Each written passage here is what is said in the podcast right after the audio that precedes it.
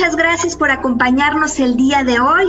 Estamos en esta segunda edición de nuestras charlas Partum. Gracias a los que nos están viendo a través de nuestras redes sociales, a través de Facebook, de YouTube y los que nos están escuchando en nuestro podcast semanal.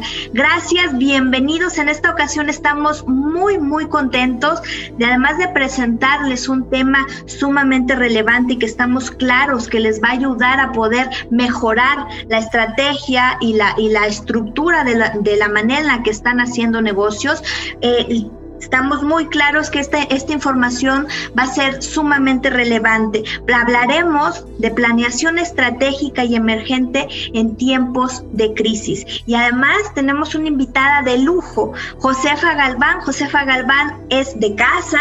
La, la realidad es que estamos muy felices de que nos acompañe el día de hoy, porque además de que, de que estaremos tratando este tema, pues platicaremos un poco también de cómo nuestro estilo de pensamiento y temas de de, este eh, neurobusiness, cómo puede ayudar en, darnos una mejor estructura a nuestros negocios. Entonces les damos la bienvenida y arrancamos en este momento el episodio 2 de nuestras charlas Partum. Josefa Galván, bienvenida, les presento. Josefa, además de ser una apasionada por las neurociencias aplicadas, ha trabajado con líderes tanto en la parte de negocios como en tema de enseñanza. Ella es consultora, es coach, es facilitadora del cambio individual de, equipos directivos y de familias en toda Iberoamérica. Es CEO de Neurobusiness y fundadora de HPV Group. Es psicóloga, es, tiene una maestría en ciencias de, de la educación superior. Tiene además una, una maestría en alta dirección por el IPADE y es coach ontológica.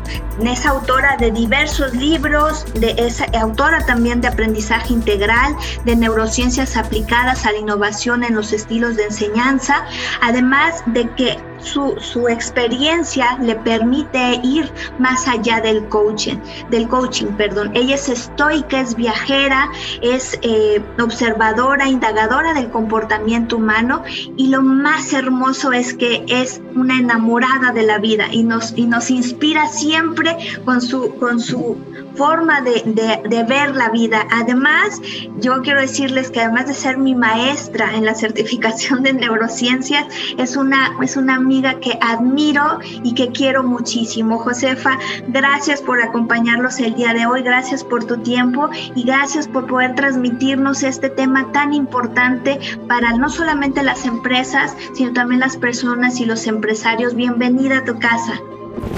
Muchas gracias, mi querida Tania. De verdad, yo muy contenta de estar aquí contigo, de compartir la vida, de habernos encontrado tú y yo en la pandemia. Eres de las de esos regalos que nos dan las crisis, de esos regalos padrísimos que nos reale, eh, han dado la oportunidad o hemos tomado la oportunidad en pandemia de tomarlo, porque seguramente nos hemos encontrado con otras personas, pero bueno, llegaron y se fueron y otras llegan para quedarse. Y creo que tú y yo llegamos para quedarnos y para construir algo.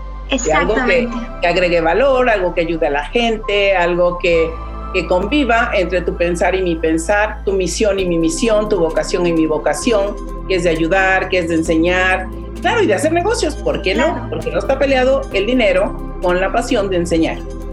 Maravilloso y estoy totalmente de acuerdo, José. Para mí es una bendición el poder platicar el día de hoy contigo y poder además llevar en esta plática conocimiento y contenido de valor para todos los que nos escuchan. Muchas gracias por estar aquí. Con muchísimo gusto. Perfecto. Platiquemos entonces, que además este tema desde que lo vimos me enamoré. Planeación estratégica y emergente en tiempos de crisis. Bueno, lo que ocurre es que la mayoría de las personas, cuando pensamos en planeación, pensamos en algo grandotote. Claro. Sobre todo para las empresas. Cuando se habla de planeación estratégica, pensamos en largas reuniones y cosas que se tienen que hacer para resolver el futuro de una empresa, ¿sí? Con la crisis, nosotros decimos, no, tenemos que hacer cosas más cortas y así estamos aprendiendo cosas más cortas. Tan es así que, por ejemplo, vemos en las redes sociales cómo ha ido cambiando el formato de los contenidos.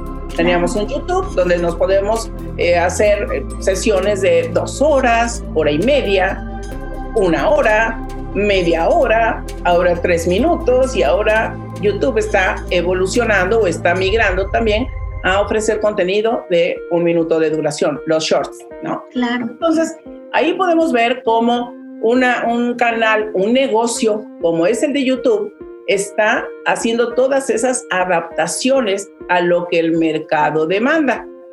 Otro, otro escenario, voy a ponerlo tal cual, un youtuber, por ejemplo, o un influencer, para que no sea un youtuber, un influencer.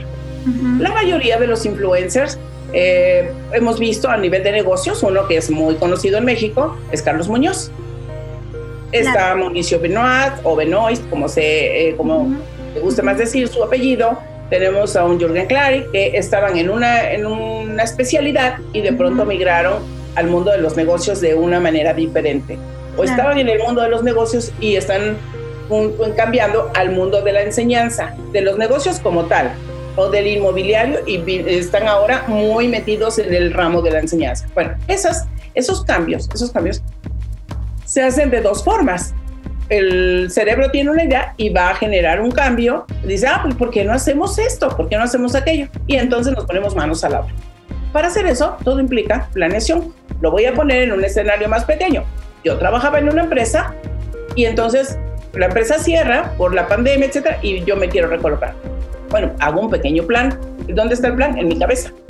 Todos hacemos planes, grandototes, medianos, chiquitos, pero todos hacemos planes. El plan para casarme, el plan para conseguir novio, eh, incluso hasta para meterme a una red de encuentros, de que luego tenemos experiencias medio difíciles o complejas o sufridoras, pero bueno, todo un plan. No tengo que ponerme a estudiar la aplicación, cómo se le hace, cómo se suben fotos, y entonces, ¿qué tipo de foto voy a subir? ¿Y qué tipo de mercado quiero, para pareja o para salir? Y eso es Tinder. ¿Tú has estado en Tinder? No, la verdad no. No, pues ¿cómo crees que no? Uno tiene que vivir la experiencia. sí. Yo sí. Ahora ya no, ya no me llama la atención, pero sí, claro que conocí personas por Tinder. Conocí personas en España y conocí personas en México y de ahí tengo tres, cuatro buenos, muy buenos amigos. No todo, eh, porque también eso es importante. Cualquiera diría, Tinder es una plataforma para que te encuentres con alguien y te vayas a acostar. ¿Es cierto? No, no, no. Conocí a una persona, fíjate, conocí a una persona que me contactó y me ofreció los servicios eh, de asesoría para lo de la pensión del IMSS. Y me comentó que él y su pareja se dieron de alta en Tinder con acuerdos y lo que tú quieras para conocer gente de cierta edad para ofrecerle el servicio de asesoría para la pensión del IMSS. O sea, donde quiera puede haber negocio. La cuestión es que seamos capaces de idearlo, de tomar la iniciativa y de echarlo a caminar. ¿Cómo ves? Esa es estrategia emergente, pura y dura. Exactamente. Claramente. Exactamente. Ahorita vamos a, platicar del concepto, pero, pero ahí es un ejemplo muy claro. Sí. Entonces, bueno, eh, esto lo pongo como, como previo de que todas las personas hacemos planeación. Claro. ¿Por qué hacemos planeación? Porque esta zona de nuestro cerebro es la que planea y si tenemos un cerebro completo y estamos sanos, entonces hacemos planeación, todos. Claro. Lo que pasa es que no todos la documentamos. Lo que ocurre es que no todos la seguimos. Claro. Esa es una gran diferencia. José, que ese tema es bien importante porque lo hemos, lo hemos platicado muchas veces, en la parte de la estructura, lo que cómo nos hace falta estructura en la creación o en la gestión de, de los negocios, de las empresas. Y justamente todo empieza por lo que acabas de decir. Al final todos planeamos, pero quizás lo que nos sucede es que no documentamos o que la planeación que hacemos no va de la mano con el momento en el que estamos, en el momento, me voy a enfocar al momento de negocio, en donde está mi negocio, en donde está mi industria, no estoy enfocando esa planeación para que pueda ser eh, eh, relevante en el tiempo o ejecutable en el tiempo o que pueda tener un resultado de manera inmediata. Claro, o no la seguimos porque nos falta disciplina o porque tenemos un pensamiento creativo más que estructural, porque nuestra configuración neuronal que tenemos a la parte lógica, aquí es una zona especializada en cuestiones lógicas, financieras, tal. Tenemos la parte estructural en, la posterior, que es la que se encarga de reglas, procesos, procedimientos, lo de calidad, etcétera. para poner en contexto a quien nos está escuchando, quien nos acompaña, tenemos la parte relacional que está acá atrás, que es con la que sufrimos, con la que nos enamoramos, con la que todo eso, a propósito del Día del Amor y la Amistad. Entonces, esta zona ahorita está muy activa, ¿no? Eh, y también tenemos la parte de la creatividad, que es la frontal eh, derecha.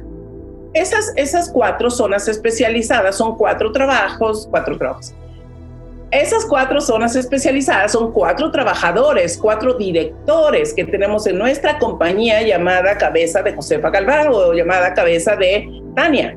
¿De acuerdo? Son cuatro directores, cuatro rectores de lo que vamos a hacer. Esos cuatro directores se tienen que poner de acuerdo para hacer cosas. Y hay ocasiones que pues resulta que tenemos dos directores potentes, que son el lógico y el relacional, y esos son antagónicos y en las juntas de consejos se pelean a cada rato. Claro. Y eso nos genera conflictos internos. Pero también tenemos otros dos directores que son antagónicos, si es que son muy fuertes en nuestro cerebro, y es la zona de la estructura y la zona de la creatividad y la innovación. Entonces, cuando esto ocurre, eh, también se pelean y eso nos genera conflictos internos. Si yo como emprendedor identifico que tengo dos áreas que están potenciadas, pero que son antagónicas, eso provoca que yo que soy un emprendedor, que yo soy que soy un, pyme, ¿verdad? Que pertenezco, que quiero desarrollar un negocio pyme, soy muy creativo, muy innovador, etcétera. Entonces me va a costar mucho trabajo la parte de la estructura. Claro. Justo ese es el tema de estudio en mi doctorado, que eh, ya empiezo este año, bueno, ya estoy en en la parte de la inscripción y ya tengo el proyecto y todo esto, justo voy a estudiar la parte de la estructura. Ya la tengo identificada, pero voy a confirmar con mediciones electroencefalográficas y con más eh, pruebas de que esta zona, mientras siga subdesarrollada, que no le hagamos caso, que no le pongamos atención, pues entonces vamos a seguir teniendo problemas de quiebre de empresas, de empresas que nacen y empresas que mueren, pero la proporción es muy grande. Claro, que era lo que decíamos, 75% de las empresas en el tercer año ya murieron. ¿no? Claro que hay una dinámica de creación, pero, pero al final 75% de las pymes el tercer año dejan de existir. Y yo creo que, que ese es, este es un una muy buena conversación, José, para arrancar esta charla, justamente porque más allá de qué es la planeación, estratégica y emergente y cómo lo ocupamos en época de crisis es entender que todo tiene que ver con mi estilo de pensamiento y que, y que si no nos vamos un poco más allá, no vamos a desarrollar esta, no sé si lo diga correctamente, pero esta herramienta que nos puede eh, o justamente está creada para, para potenciar los planes de negocio, los planes de trabajo que tengo que llevar hacia adelante. Mira, ¿por qué, ¿por qué truenan los negocios? Porque se descuida una zona.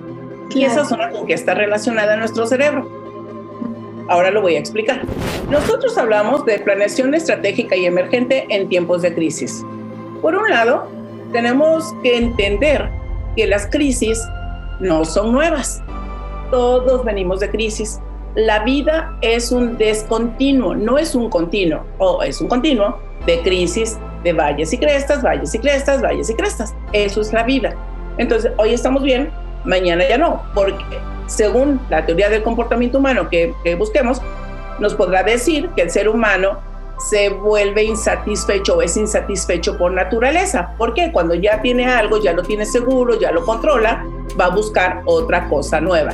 Y entonces eso le hace ir a, a tener nuevas planeaciones, chiquititas, microscópicas, minúsculas, pero todo el tiempo estamos planeando.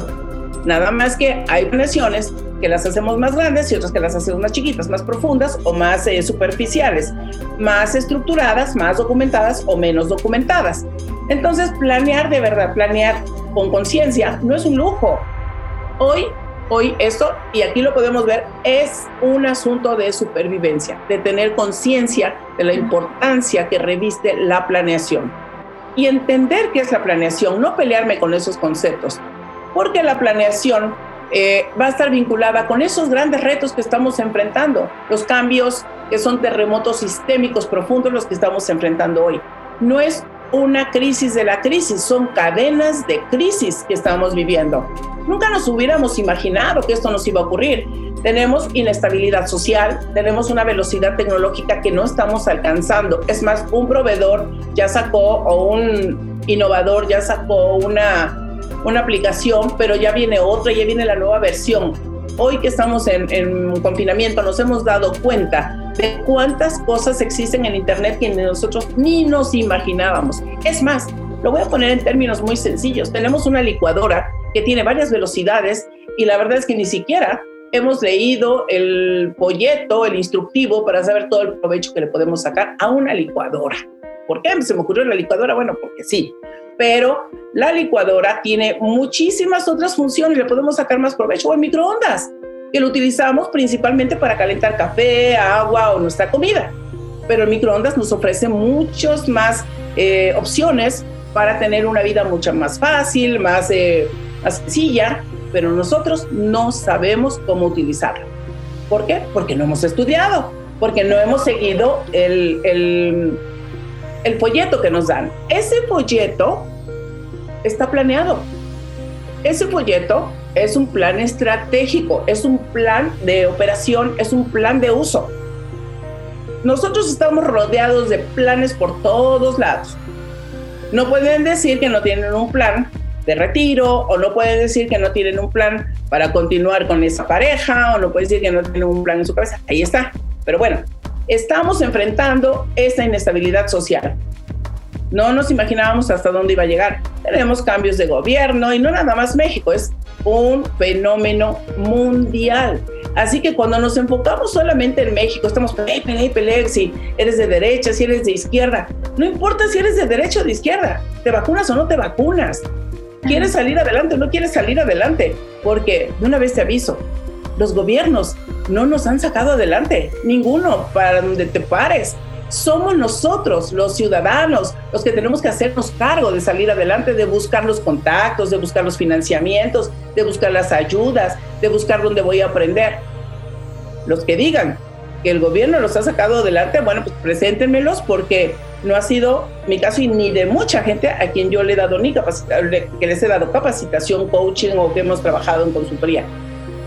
El gobierno está ahí para marcar líneas, que nos pueden gustar o no, pero para eso es, es un gobierno corporativo, es un gobierno de nación, es el gobierno que sea. Pero el más importante es el nuestro gobierno, cómo andas en el autogobierno. Y eso tiene que ver que la inestabilidad social, cómo te afecta porque no tienes una planeación, o la velocidad tecnológica, o la neurobiología alterada. ¿Qué es eso? Ah, bueno, que nuestro cerebro es el pobre que está, lo tenemos chambeando y chambeando y chambeando para que respire, para que se levante todas las mañanas este cuerpo, para hacer las cosas, y ni siquiera le ponemos atención. No le hemos reconocido que él es el que nos está llevando para un lado y para otro. Y esa neurobiología alterada tiene que ver con que nuestro cerebro está tomando el control, porque de manera consciente muchos de nosotros no lo estamos haciendo. Y hay que ver cuánta gente, las, los, indicadores de conectividad o de conexión de las personas en las redes sociales está altísimo. ¿Eso qué hace? Que tu cerebro no esté a cargo, sino tu cerebro lo estás subordinando a las redes y no te estás haciendo cargo de ti. ¿por qué no ponerte a hacer una planeación, por ejemplo? Hacer los pasitos. Y hay mucho contenido en las redes sociales, lo tomas uno y lo empiezas a hacer. Bueno, pero por otro lado, nuestra neurobiología está alterada porque estamos teniendo depresión, gente con depresión, gente con ansiedad, gente que se está peleando, conflictos en casa, trabajo remoto. Vean cuánta cosa. Eso es lo que nos genera las cadenas de crisis. Porque un, un estímulo, eh, un evento, que me genera crisis aquí, un rompimiento aquí, el rompimiento acá, rompimiento, rompimiento, rompimiento, eso es lo que provoca o lo que genera una crisis. Un rompimiento que va a impactar en todo lo demás, en, en las cadenas de vida. En toda la cadena, claro. Sí. Por otro lado, tenemos el reto de aprender, de hacer un proceso adaptativo a las condiciones, a estar confinados, aprender a movernos dentro de este lugar, hacer ejercicio. ¿Cuánta gente se ha puesto a hacer ejercicio? A desarrollar nuevos negocios, en un espacio de cuatro paredes. Ah, yo tengo jardín, no importa. Tu terreno es de cuatro paredes. Podrás tener cinco por tu diseño, pero bueno, estamos hablando en sentido metafórico que estamos dentro de una jaula redonda de cuatro paredes, hexagonal, como tú quieras, pero estamos confinados. Y eso ha generado en nuestro cerebro, en nuestro cuerpo, en nuestra familia, procesos adaptativos. No teníamos tal vez un espacio de oficina y lo hicimos y estamos trabajando en nuestras casas. No teníamos, por ejemplo, la idea de caminar nada más en la cuadra para ir a comprar nuestros víveres y casi no estamos usando los coches, etcétera.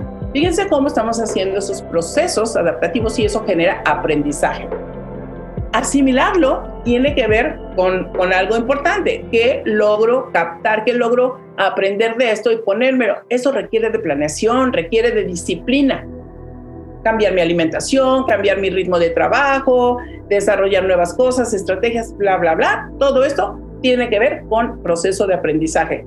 Y de ahí, si soy resiliente, si soy habilidosa o habilidoso, entonces me voy a potenciar. ¿Qué quiere decir eso? Que voy a aprovechar este espacio de las crisis para crecer.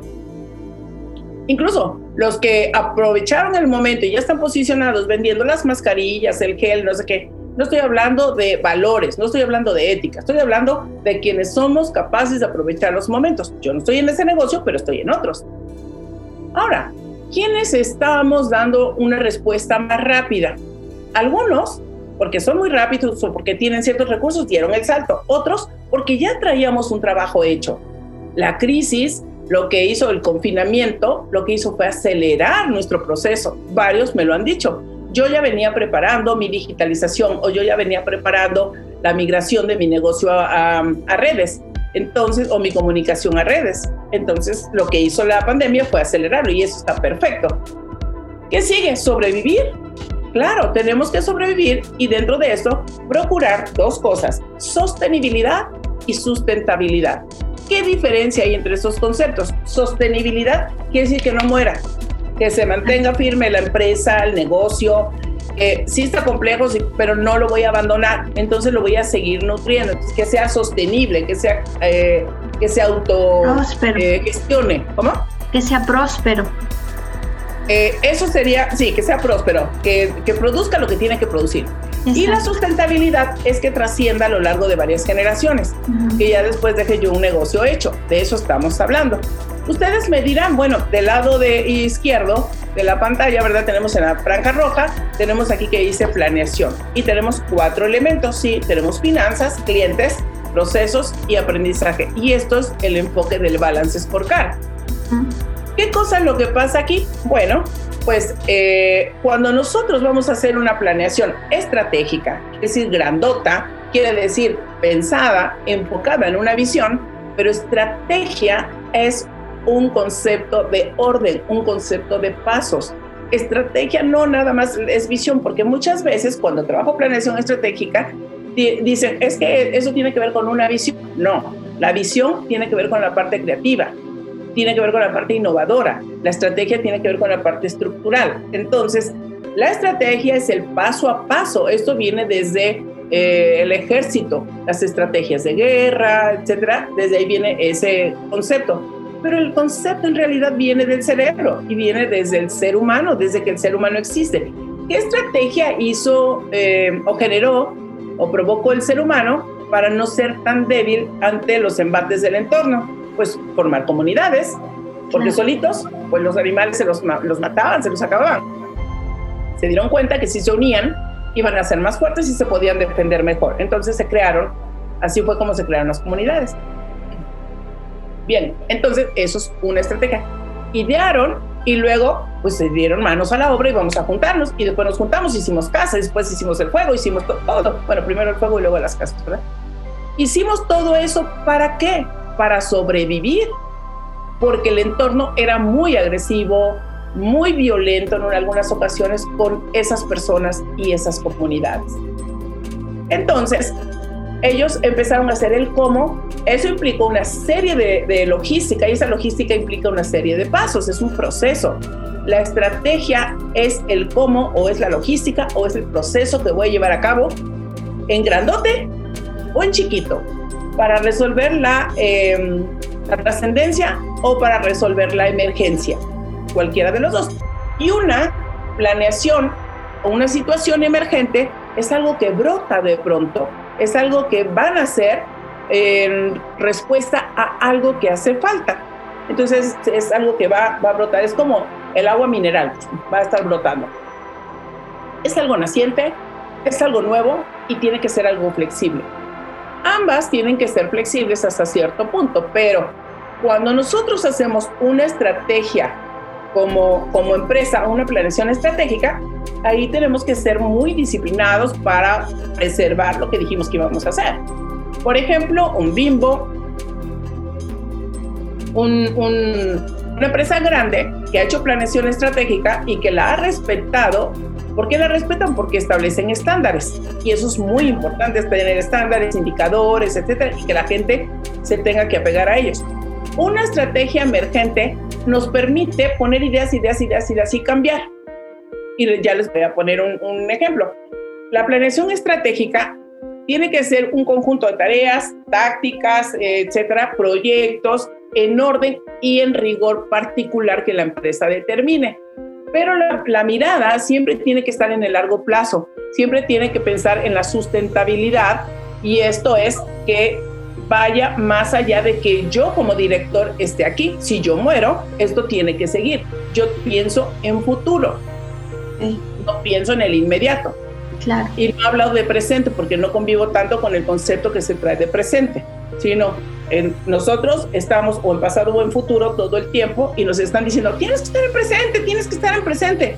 Usted aviso que el presente dura como dos, tres segundos. Es más, cuando yo terminé de decir la palabra ya es pasado. Claro.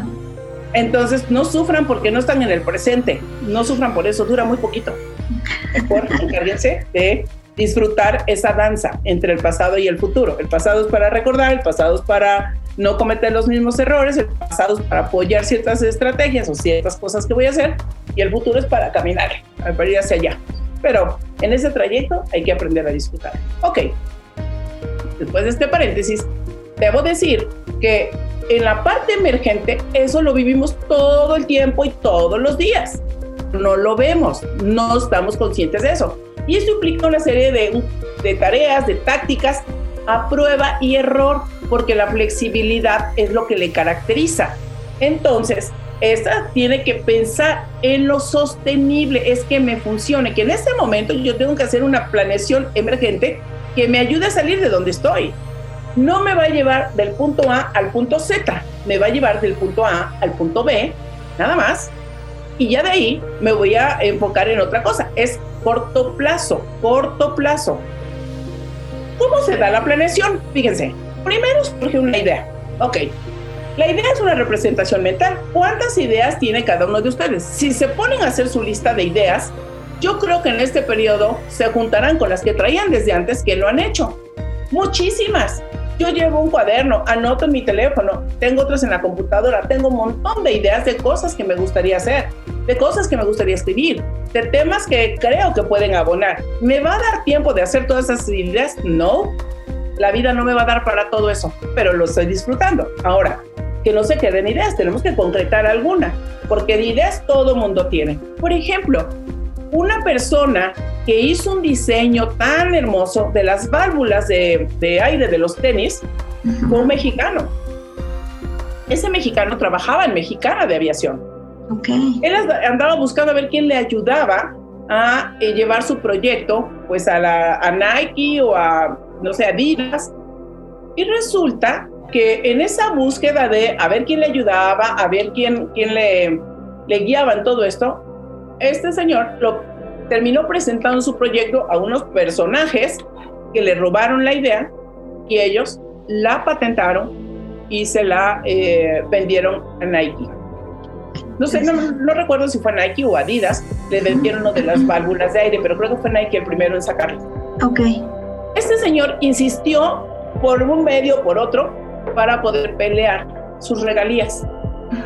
Él tiene solamente los dibujos. Cuando yo lo conocí, no sé si todavía viva, eh, me escuchó en alguna ocasión en una conferencia y después me buscó por redes sociales, me reuní con él y me presentó los dibujos, todos hechos a mano. Pero este señor, pues no sabía, uno, que tenía que registrar su, su idea, que tenía que registrar la patente, tenía que pedir orientación, qué implicaba, qué pasos, qué tenía que planear para lograr hacer algo con esa idea. No lo sabía. Entonces, fíjense, tenemos dos cosas, un montón de ideas y un montón de ignorancia. Claro. Entonces, pues, ¿qué vamos a hacer con nuestra ignorancia? Bueno, pues vamos, vamos a pedir ayuda. Y para eso, Tania es muy buena porque está haciendo todo un trabajo, estamos haciendo juntas todo un trabajo para ayudar, para orientar a las personas que tienen pymes a que entiendan todo lo que implica el, el trabajo de esa buena idea que tú tienes, cómo la puedes armar, cuidar, proteger y, y consolidar, crecer, etcétera. Todo eso. De hecho, hicimos el diseño de un diplomado que próximamente estaremos lanzando para pymes, para que entiendan todo esto, para que no pierdan sus ideas, no pierdan sus, sus cosas buenas que tienen, porque es frustrante que uno crea, que uno se lo imagina y de pronto ya lo ve que alguien más lo hizo, porque además debo decirles que estas ideas que a ti se te ocurrieron, en otro lado del mundo, en otro lado del mundo y en otro lado del mundo a otros se les está ocurriendo lo mismo. ¿Por qué es eso? Porque eso se llama conocimiento universal. Cuando tú tienes una idea, identificas un hueco, un vacío, una necesidad, otro también ya la está viendo. Pero hay otros que le meten velocidad y lo concretan. A ver, ¿por qué otro lo concreta y tú no? Muy sencillo, porque el otro hizo planeación y se fue a la siguiente parte que se llama iniciativa. No se quedó con su idea dando vuelta y platicando en las reuniones de café con los cuates, presumiéndole, no, yo tengo una idea, y perdón por la expresión, yo tengo una idea chingoncísima. ¿Ok? y esa idea chingoncísima, no, no ve la luz. Ve las, eh, las reuniones de los bares, de la copa, donde yo platico, oye, no, pues qué bueno. Y habrá alguien que diga, oye, pues vamos a asociarnos. Y entonces me asocio con alguien, el equivocado. Porque tampoco sé elegir socios no conozco cómo funciona el cerebro y eso me resta la posibilidad de identificar con quién me tengo que asociar y qué es lo que me está pasando, por qué no logro cosas o por qué sí logro también y qué cosa tengo que cuidar. Entonces la iniciativa, pues va y entonces eh, la propongo, la vendo, la llevo, se lo presento a inversionistas, etcétera, y ahí ya empieza un emprendimiento. Me asocié con alguien, alguien me compró la idea. Fíjense, en cualquier ramo. El otro día estaba escuchando que del, del, de esto de Badaboom, varios eh, youtubers pues decidieron salirse porque se sintieron explotados. Yo no quiero decir que la administración de Badaboom estuvo bien o mal, no. Pero hay dos cosas que nosotros necesitamos entender. Una, cuando yo no sé nada ni cómo se hace, me tengo que juntar con alguien que sí sabe. Claro. Y ya cuando me volvió ese, me volvió famoso, entonces yo empiezo a sentirme como explotada. En lugar de tener conversaciones donde a lo mejor yo me puedo convertir en socia, donde puedo, puede haber otras opciones, en lugar de eso me enojo y me voy. Y empiezo mi canal. Eso tiene algo bueno, pero tiene algo no tan bueno. El no tan bueno es que la ignorancia te ganó, te ganó la pasión, el enojo, y entonces rompiste con alguien que era tu patrocinador, con el que te desarrolló. A veces uno puede agradecer al jefe que no le pagó bien, pero me enseñó muchas cosas y eso tiene un valor en el mercado. Yo no digo que estén agradecidos todos, pero solamente lo pongo como ejemplo, porque muchos jovencitos que, claro, es natural que no sepan todo lo que implica un negocio de esa naturaleza, pero para que llegara a un negocio de esa naturaleza, el dueño o los dueños o los socios, todo lo que tuvieron que hacer para llegar a ese número Em, de, comunidad, a ese número de seguidores. ¿De acuerdo? Todo eso es una construcción. Es como cuando el que piensa, el que tiene la idea maravillosa, dice, ¿por qué el de ventas gana más que yo? Ah, porque el de ventas no creas que vende al primero que se encuentra. Es todo un plan, toda una estrategia, todo un conjunto de acciones para lograr vender tu producto. Entonces, esas cosas que tienen que ver con la ignorancia, las desconocemos. Ok, ya tuvimos la iniciativa, vamos con el emprendimiento, padrísimo. Eso está sensacional. Después de eso, ¿qué nace? Ah, bueno, vamos a hacer una estrategia emergente. ¿Qué quiere decir? Vamos a hacer una estrategia piloto. Vamos a ver si funciona. Un ejemplo muy claro con esto es la venta nocturna de Liverpool. Eso se los pongo como ejemplo porque en esa época, pues yo trabajé eh, con varias áreas de Liverpool y una de las quejas recurrentes de las personas era, ¿por qué vamos a salir a la venta nocturna y sobre todo de las tiendas? Y nos mandan los de marketing las cosas y luego a la mera hora lo cambian y entonces en la noche que ya teníamos todo planeado, resulta que hay que cambiar en los medios y la publicidad que va a salir en los estados va a salir diferente la gente no entendía por qué hacía eso en el área Liverpool. Primero, no entendían qué tipo de estrategia era, cuál era el objetivo, cuál era el propósito y qué estaba haciendo Liverpool. Liverpool, desde eh, un enfoque, tenía que ver con rotación de inventarios. Cuando yo le preguntaba a la gente, ¿Cuál es el objetivo de esta estrategia en Liverpool? La gente, la misma gente de Liverpool no lo sabía.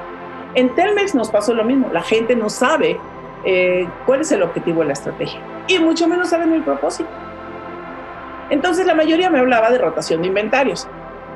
¿Ustedes creen que para Liverpool era más importante la rotación de inventarios que la parte financiera? Pues no, es un negocio y tenemos que pensar en la parte financiera. Entonces, ¿qué sucede si tú tienes una gran cantidad de clientes que ya te compraron? ¿Cómo vas a manejar tus flujos? Pues vas a entender muy bien cómo va a estar la, el flujo financiero de tu compañía si tú hiciste venta nocturna.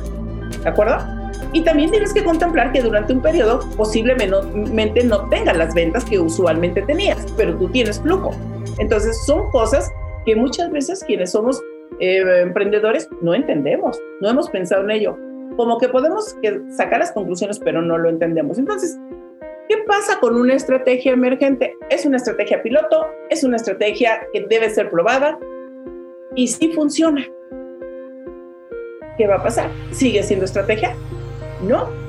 Una vez que funciona, la vamos a estandarizar y la incorporamos a la operación. Entonces ya se vuelve parte de la operación. Y podemos ver en Liverpool cuántas ventas nocturnas hacen. Tan buena fue la estrategia que otros empezaron a copiarla. No sé de dónde salió la estrategia, esta estrategia emergente de Liverpool. No sé si se la copiaron del Black Friday o de, de las ventas de, del Día de Acción de Gracias, por ejemplo, Estados Unidos. No lo sé, pero les funcionó y le sigue funcionando. Mucha gente se espera para eso. Ahora, ¿por qué cambiaba en las noches la, la, tenían cambios en las señales de la estrategia? Porque la misma gente filtraba la información y le decían a, sus clientes, no lo compre ahorita, venga para la venta nocturna porque vamos a tener tanto por ciento de descuento. Entonces, la misma gente vulnera su negocio. Con una estrategia emergente, nosotros vamos calibrando si esto funciona o no. En este momento, hacer una estrategia emergente no te debe llevar más allá de ver resultados en dos meses. ¿Por qué? Dependiendo del negocio, pero en promedio en dos meses. Nosotros hemos estado haciendo algo que se llama un team back para estrategia emergente, para diseñarlas, porque ni siquiera sabemos a veces de nuestro negocio cuál pudiera ser una estrategia emergente. Entonces empezamos a, reflexionar, le ayudamos a los dueños, le ayudamos a, a los empresarios a que identifiquen en qué parte de su negocio, pueden lanzar una estrategia emergente. No se apuren por la, por la, perdón, no se apuren por la planeación estratégica completa. Hay que hacerla, pero una estrategia emergente siempre, siempre nos va a ayudar. ¿Ok? Entonces es muy bueno. Yo, y, aquí yo creo que un concepto bien interesante que ha crecido, sobre todo en, este, en estos momentos, es y, va alineado a la estrategia emergente, es el tema, lo que tú decías, de iterar, ¿no? Es, es acciones muy rápidas que te den resultados rápidos con un mínimo de inversión y ya sé que lo apliques a un producto mínimo viable o a una campaña mínima que sea viable, pero que puedas utilizar, ¿cómo se llaman estas metodologías ágiles para crear? para crear o para mejorar parte del proyecto de, en tu negocio. Y, y, y, si, si, estoy entendiéndolo bien, ahí es, esa es una estrategia emergente, es, es esa iteración, ese, ese busca, busca un, una campaña mínima viable que te, que te permite un resultado rápido, pero que también te dé el conocimiento para poder calibrarla y luego ya la incorporas al proceso. Claro, porque fíjate que pasa una cosa, nosotros hacemos una estrategia emergente y nos quedamos con ella y seguimos en ella y no la pasamos a la operación. Entonces nos concentramos todo el tiempo en la estrategia emergente. Por eso la planeación estratégica de todo el negocio es importante, porque ahí vamos a encontrar proyectos estratégicos y vamos a encontrar estrategias emergentes, que son dos conceptos diferentes. Yo no lo he visto eh, que otro consultor lo maneje. Eso yo lo diseñé eh, justo con Seyer Ratzbani, el mundo imperial, porque vi lo que estaba pasando ahí, pues, estaban enfrentando una situación súper adversa, un entorno muy difícil. en Acapulco, Acapulco en 2015, 2016 estaba enfrentando lo de la violencia, el veto de Canadá, el veto de Estados Unidos. En la entrevista que hice, en la conversación que tuve con, con Seyer Ratzbani, director general de Mundo Imperial, hace dos semanas, eh, podrán escuchar todo esto que, que platicamos. ¿Por qué? Tuvimos que hacer estrategias emergentes en los puntos de venta donde, que tenía Mundo Imperial. Entonces cada quien, cada grupito empezó a hacer su estrategia emergente. Fue una cosa maravillosa. Y además, eh, Seyed eh, Resbani fue una persona que acogió muy bien la idea, porque esto de estrategias emergentes, pues no, no lo vas a encontrar publicado en ningún lado.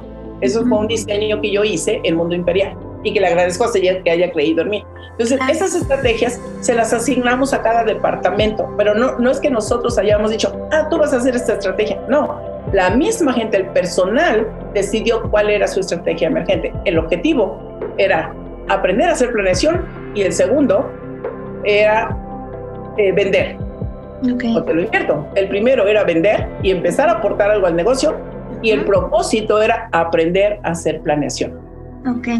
Y cómo trabajamos en equipo, porque además un proyecto que hicieron ahí, no me acuerdo cómo se llamó esa estrategia, que fue una estrategia emergente, de tal manera que no dieran de baja a personal, donaron, no me acuerdo si un día o dos de salario. Es decir, yo no vengo a trabajar dos días para que mi compañero también tenga chance de trabajar. No, se hicieron cosas, hicimos 28 eh, planes estratégicos ahí, porque además son varias unidades de negocio. Y la otra cosa que es muy bonita, que eh, el director general, en este caso se llama compañía, todas, todas, todas las, las estrategias emergentes que propuso su gente, eh, ellos, la, gente lo presentaba el, ante el consejo directivo, presentaba su estrategia emergente y les ponían, les daban comentarios, oye, esto está muy bueno, está, y apoyaban, apoyaban, vámonos, vamos a practicarla, vamos a probarla, a ver si funciona. Y algunas ya se fueron implantando. Eso ya lo, lo hicimos nosotros, lo venimos haciendo en nuestras formaciones. Desde hace muchos años lo hicimos con Nextel, lo hemos hecho con Autofin, lo hemos hecho con eh, Teléfonos de México, con varias empresas en Bimbo hicimos también, cuando hemos dado capacitación, parte de lo que nosotros hacemos son em, proyectos, que los mismos alumnos desarrollen proyectos con un enfoque de estrategias emergentes, para que los prueben, porque mucha gente no sabe ni siquiera presentar sus, ideas, sus proyectos, sus iniciativas. No es nada más de algo hacia afuera o que responda a una crisis, sino que nosotros seamos capaces de identificar que algo se puede mejorar. Y eso es muy importante. ¿no? ¿Y qué sigue después de eso? Bueno, dentro de la planeación, cuando nosotros vamos de un punto A a un punto B, podemos hacer estas estrategias, eh, estas estrategias emergentes, iterar, practicar, proyectos piloto, etc. Tú mencionabas que es muy importante utilizar las tecnologías ágiles o los, las metodologías ágiles. Bien, utilizar Scrum o un Sprint es súper bueno. Ahora, también hay que irle pensando dentro de toda esta crisis que puede convertirse en un proyecto estratégico. Puede ser que esta estrategia emergente se eh, convierta en eso, pero hay que distinguir. Una estrategia emergente está destinada a resolver un problema concreto. Un proyecto estratégico está destinado a hacer sólida eh, la compañía, hacer sólido el negocio. Entonces, dentro de un proyecto estratégico podemos pensar en la institucionalización, en la digitalización de toda la compañía, etc. Una estrategia emergente va a involucrar a una parte del negocio, a una parte del personal, a una parte de la compañía, porque vamos a probar algo. Un proyecto estratégico es transversal, va a afectar a todos los de la compañía, involucra, los compromete a todos. Estas dos cosas, estrategias emergentes y proyectos estratégicos, deberían de configurar mi plan estratégico. Es decir, no lo voy a soltar, lo voy a tener. Y esto es parte de un plan maestro. Ese plan maestro nosotros le podemos llamar Plan Nacional de Desarrollo, el, el, plan corporativo, el plan de lo que sea, porque tenemos varias líneas de negocio. Supongamos, yo a lo mejor no soy un mundo imperial, no soy un bimbo, pero, pero yo tengo varias líneas de negocio. Yo tengo la parte de consultoría, tengo la parte de coaching, tengo la parte de capacitación, capacitación en línea, son varias líneas de negocio. ¿Eso qué tiene que hacer? ¿O hacia dónde me debe llevar? Hacer un plan maestro. Y todas las demás ideas que tengo que me gustaría desarrollar en el futuro. Con aliados, con asociados, con otros. Y todo eso va a un plan maestro. ¿Todo se va a hacer en ese plan maestro? No, no lo sé pero ahí tengo, tengo mi mapa de para dónde voy. ¿Para qué? Para que no se pierdan tus ideas, para que no se pierdan tus conversaciones, para que esos tiempos no sean perdidos, sean capitalizados, pero necesitamos tener un plan maestro. Em, por ejemplo, en el caso del mundo imperial, yo les decía que eh, Mundo Imperial es una parte del plan maestro de quién, de alguien más, del señor Hernández. Porque el señor Hernández tiene Autofin, tiene Mundo Imperial, tiene el banco, tiene varias cosas. Este plan maestro incluye a todos. Yo trabajé con Autofin y con la parte de Mundo Imperial, pero ellos son parte de un plan maestro. ¿Por qué digo esto? Porque hay ocasiones en que yo me estoy peleando con algo que ni conozco bien. Y me veo como muy pequeño. Es como pensar en Bimbo. Bimbo tiene su plan maestro. Grupo Bimbo tiene su plan maestro. Y tiene las distintas marcas. Eso le llaman el gran plan estratégico. Bueno, llámale así, pero ese es un plan maestro. Donde los jerarcas pensaron hacia dónde vamos a ir, si vamos a ir a China, si vamos a ir a... Dentro de ese plan maestro, a mí me toca ir a China, si yo trabajo en Bimbo, a lo mejor no, pero yo sé que existe eso y que mi compañía es sólida y que mi compañía está creciendo. Y también me permite ver ventanas de oportunidades para mí o de sugerir cosas. Eh, tengo una idea o proponer una iniciativa para llevar a cabo una estrategia emergente. Entonces, esto me interesa mucho que lo contemplemos porque son niveles en los que podemos identificar dónde, dónde estamos. Y muchos, o la mayoría, está en ideas. Eso es triste porque ven todo lo que hay que recordar. No, hombre, pero ¿qué bloquea hacer todo eso? No, hombre, hay que disfrutarlo, vamos poco a poco. Ahora, ¿qué hay que contemplar en la estrategia, eh, en todos estos planes estratégicos y emergentes? Lo primero, la cabeza. ¿Cómo piensa la cabeza? ¿Qué onda con los socios? ¿Se llevan bien? ¿No se llevan bien? ¿Es una relación de largo, plazo? ¿Está es sustentable? ¿O estamos en conflicto y nos estamos peleando y estamos pensando ya en separarnos? Pero no lo hablamos entonces, lo primero que hay que arreglar es el tema de los socios, las personas que se asociaron para este negocio. Y el segundo tiene que ver con los empleados.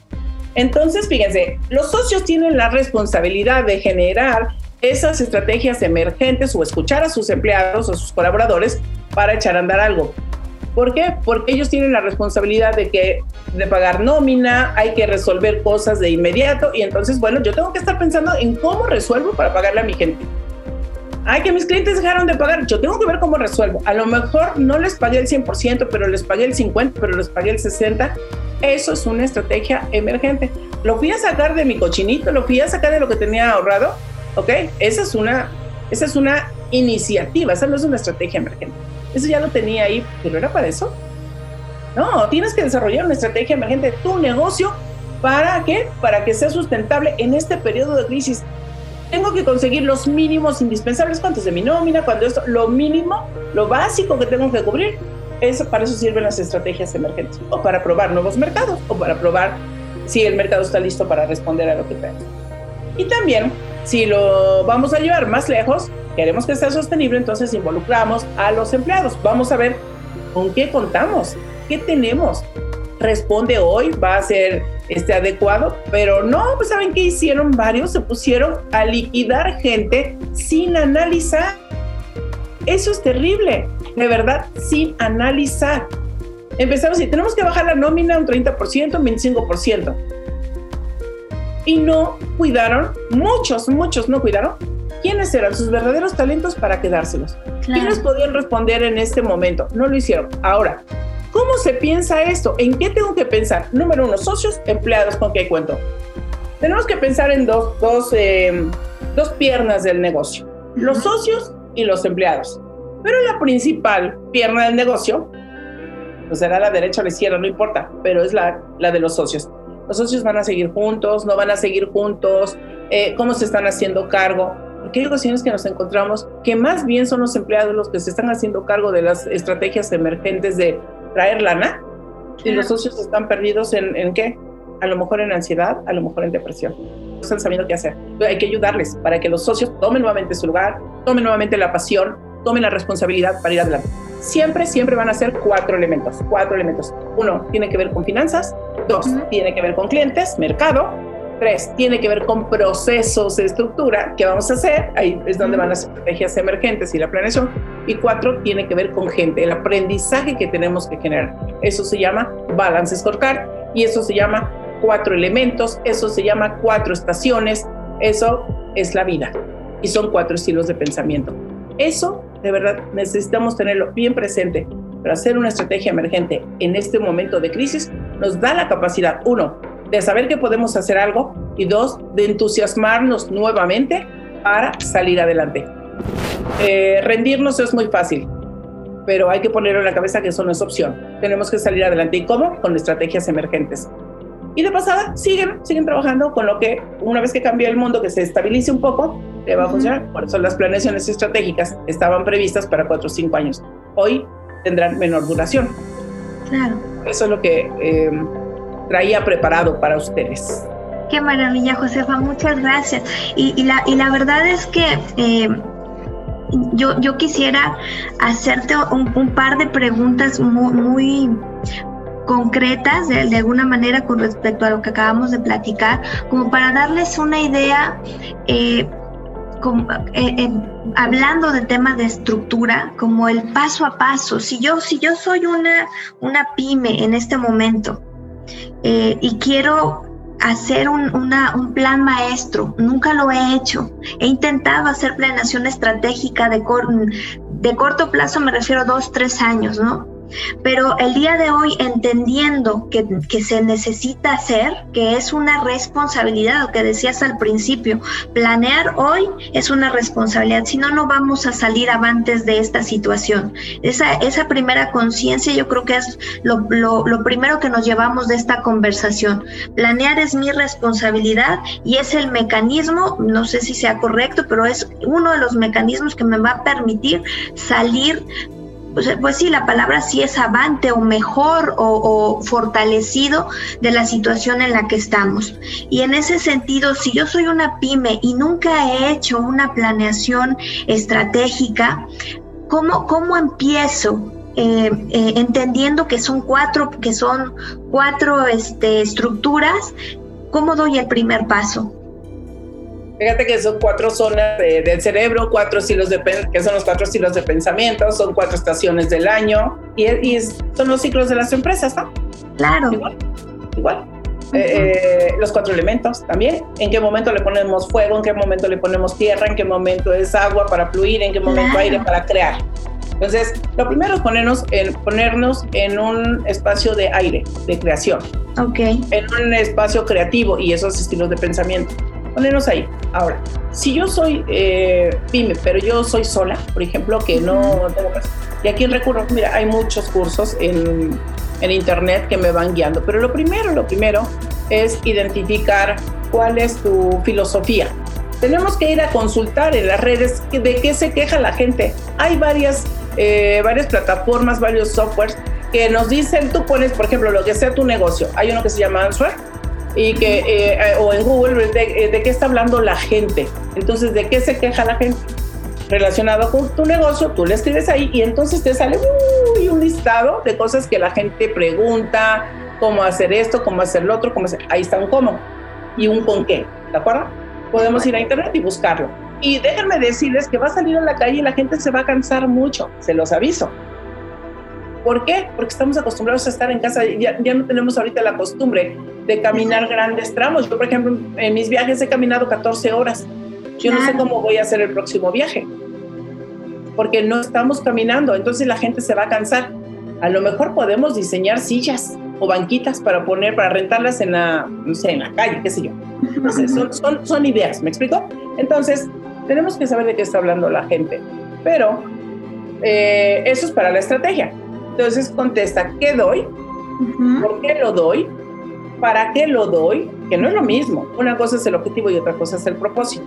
Claro. es hacia dónde voy, que eso es la visión, hasta dónde quiero llegar. Quiero ser la proveedora número uno de la Ciudad de México, de México País, de Iberoamérica, del mundo, porque hoy se puede pensar en ser un proveedor del mundo por lo digital, ¿no? Entonces hago eh, todo este tipo de, de, preguntas que busquen las siete preguntas de planeación. Las van a encontrar es el qué, por qué, cómo, cuándo, dónde, etc. Con esas preguntas ya estamos caminando. Entonces, arrancamos para hacer un, plan estratégico, es replantearnos el origen de nuestra empresa y hacia dónde vamos, ver el pasado y visualizar hacia el futuro, por un lado, y por el otro lado también ver de qué está hablando la gente, el público objetivo, mis clientes, de qué están hablando y a partir de ahí construir ideas. Y ahí ya empezamos los pasitos que revisamos en, la, en nuestra sesión. Hoy, por ejemplo, está eh, muy de moda y esto lo comparto porque a mí me pasó que eh, decíamos, bueno, ¿a qué le vamos a dar peso? Y durante mucho tiempo estuvimos hablando con agencias. ¿A qué le vamos a, dar peso en la publicidad o en el branding? Antes eh, tenía yo el canal de YouTube, pero no había hecho prácticamente nada. Bueno, lo, lo, tenía más bien como para algo personal. Incluso hay dos videos personales hace muchísimo tiempo. No lo había, no lo había fomentado, no lo había trabajado. Pero a raíz de la pandemia, lo primero que hice es ponerme a estudiar YouTube cómo operaba. Claro. Y entenderlo y buscar ayuda sobre todo para, y, en general, para también hacer conciencia nosotros de qué tanto de, lo que actuamos tiene que ver con lo que nos enseñaron nuestros padres. Ese es un tema relevantísimo, muy, interesante. primera burbuja. Primera burbuja, el, el, ubicarme y la filosofía. Segunda burbuja muy importante, boda. Boda, ¿dónde estoy? Y el boda se vincula con balance scorecard. ¿Estás de acuerdo? Totalmente de acuerdo. Entonces, cada, cada casilla del FODA, que es de mis fortalezas, vincúlenlo con el balance scorecard y vincúlenlo con cuatro estilos de pensamiento o pónganlo con los cuatro elementos de la vida, no sé, las cuatro estaciones, ¿dónde estamos? Totalmente de acuerdo. Exacto, y acercarse también, como decíamos hace un momento, a expertos en las áreas que yo no estoy dominando para tomar buenas decisiones. Maravilloso, pues Josefa, si te parece para ir para ir redondeando y ir cerrando, a mí hay, hay un tema que, que, que me gustaría profundizar un poco, porque ya, ya hablamos de, de, qué es un plan maestro, cómo se incorpora la planeación estratégica, la, planeación emergente, hacia dónde tengo que ir, este, qué es lo que tengo que visualizar para poder ponerme literalmente aquí, sí a documentar mi plan estratégico, que eso es lo que va a hacer diferencia, que, que haga una documentación de este paso a paso. Yo me quiero ir, y ya para, para cerrar, eh, un poco más atrás y es profundizar un, en el tema de, que a, veces tenemos la disposición de poder crear estos planes, sin embargo, nuestro, nuestro estilo de pensamiento no nos no juega a favor. Y eso es algo que no hacemos conciencia y por eso quiero también irme allá porque es un elemento primordial, el hacer conciencia con los que nos están viendo, que no tiene, a lo mejor yo no he llevado un plan estratégico, pero más allá porque tengo una metodología para hacerlo o no, es porque mi estilo de pensamiento, el estilo de pensamiento que me que está mandando en mi cerebro el día de hoy no ha permitido que yo pueda desarrollar esas habilidades para dar continuidad o para crearlo. Y creo que es bien importante partir de ahí porque si no voy a sentir frustración y en este momento lo que no necesito o lo que me, lo que más necesito voy a voy a aclarar es tener ese autodescubrimiento de lo que sí soy capaz de hacer y que tengo que desarrollar para luego después aterrizarlo en planes, ¿no? Claro. Sí, tiene que ver con la parte estructural de nuestro cerebro. Y estructural no de configuración neuronal, sino de la el desarrollo que tenemos de la, esta zona.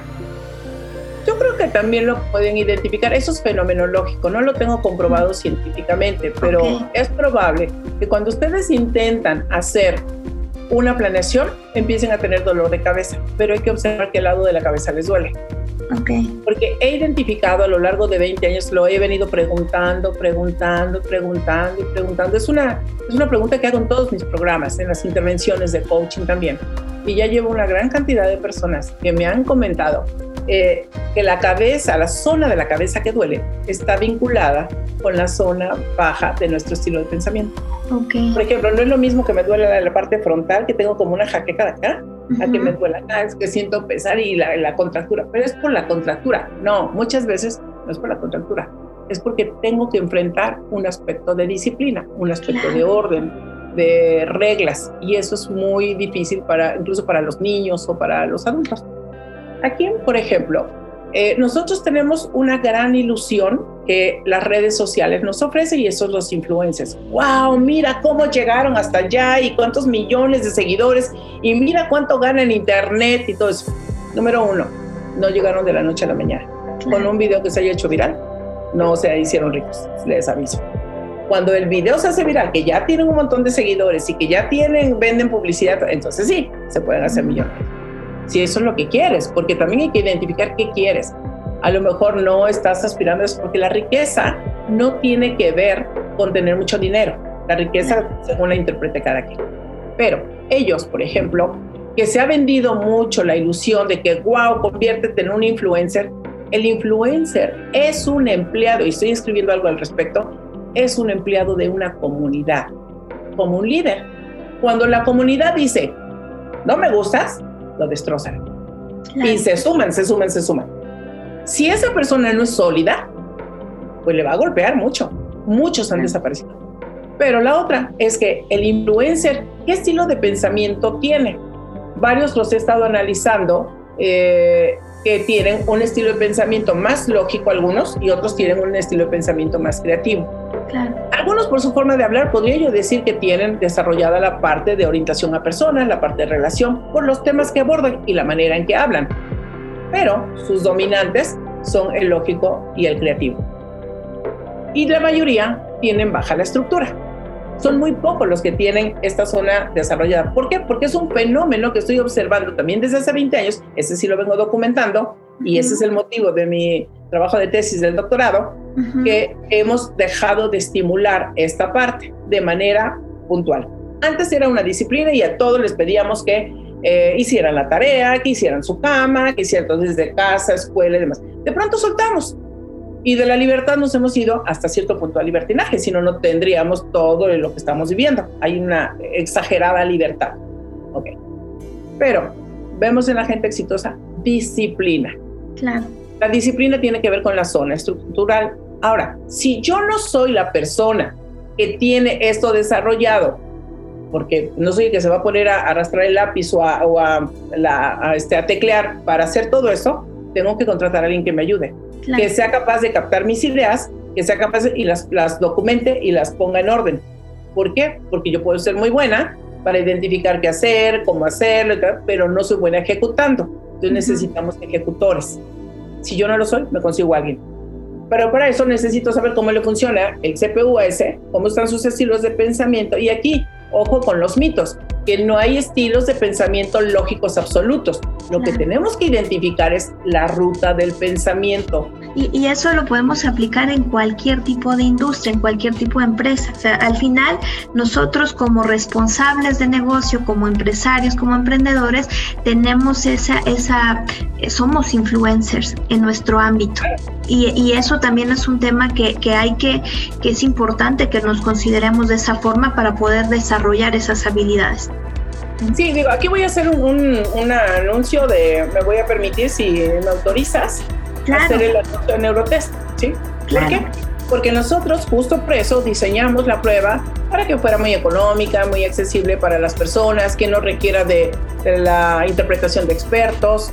Sí se va a requerir cuando vamos a desarrollar otro tipo de programas o intervenciones o estrategias, pero si tú compras la prueba, si tú la, la utilizas, de verdad, te va a ser muy fácil. Eh, es súper, súper económica y además está, eh, está en, línea, tú lo compras, es un proceso autónomo. Ok. Pero aquí lo interesante es que hagas el tuyo y el de tu socio. Claro. O el de la persona que es tu apoyo inmediato. ¿Para qué? Para que veas las diferencias que tienen estilos de pensamiento, porque tienen esos conflictos. Y también aprovechando que viene el Día del Amor y la Amistad, pues háganlo para que vean la, por qué son compatibles o en qué son compatibles con la pareja y en qué no. Ahí van a encontrar la causa de sus conflictos, ahí van a encontrar la causa de sus pleitos, ahí van a encontrar la causa de sus pasiones y de sus coincidencias. Van a ver cómo sus perfiles, o sea, cómo se muestra, cómo funciona tu cerebro, cuáles son las zonas que tienes más reforzadas, más desarrolladas, y te vas a dar cuenta por qué te pasa lo que te pasa con tu pareja. Ahora, y eso es relaciones, y los negocios son relaciones. Relaciones, claro. Totalmente de acuerdo. Josefa, platícanos para, para, para ir cerrando, platícanos este, de neurobusiness y de HPV y de lo que estás haciendo para que los que están escuchándonos pues sepan quién eres y se incorporen. A, esto se trata de colaborar y entre, entre más estemos conectados y, y, lo sabemos, mucho podemos crear mucho más y complementarnos. Entonces, háblanos, háblanos de, de, de ti, de lo que estás haciendo. Claro que sí, con mucho gusto. Bueno, pues yo soy Josefa Galván, eh, soy una apasionada de las neurociencias, pero ¿por qué soy apasionada de eso? Porque me enamoré del cerebro. Cuando yo entendí qué pasaba en nuestro cerebro, y lo entendí desde muchos ángulos, desde la el derrame cerebral de mi hermano, lo entendí desde una dinámica de conflicto que tenía en mi mesa a la hora de comer entre mi esposo, mis hijos y yo. Entendí cómo funcionaban más los sentidos. Yo estudié psicología, pero muchas cosas no las sabemos por la carrera. Tenemos que hacer más investigación, tenemos que hacer más Y yo siempre he sido muy curiosa y muy de andar buscando. Entonces, eh, me he dedicado a estudiar el comportamiento humano a partir del funcionamiento cerebral. Hay que entender que tenemos tres causas de nuestro comportamiento. Uno que tiene que ver con cerebro, con genética, con cerebro, y el otro que tiene que ver con contexto. Entonces, el contexto nos, nos moldea. Tengo 20 eh, años eh, estudiando el cerebro, estudiando neurociencias y de distintos ángulos. Cualquier persona diría, es que estudiar neurociencias es muy difícil. No, no, no. Es, es difícil si tú no conoces ciertos términos, pero bueno, para eso estamos nosotros que yo no soy neurocientífica como tal. Estoy en ese camino, pero no soy investigadora de una neuronita que se mueve para allá y para acá o que este, tenemos impulsos eléctricos y bioquímicos y estoy calculando cuánto se tarda el cerebro en reaccionar. No, yo estoy en la parte más fenomenológica donde entiendo qué pasa. Y lo puedo explicar a partir de los estudios que han hecho otros neurocientíficos que nos han dado grandes aportes, yo a partir de eso lo explico. Y ya de ahí, ¿cómo lo traduzco a vida cotidiana? Yo digo que todos somos neurocientíficos, pero unos estamos certificados para hacer unas cosas y otros otras.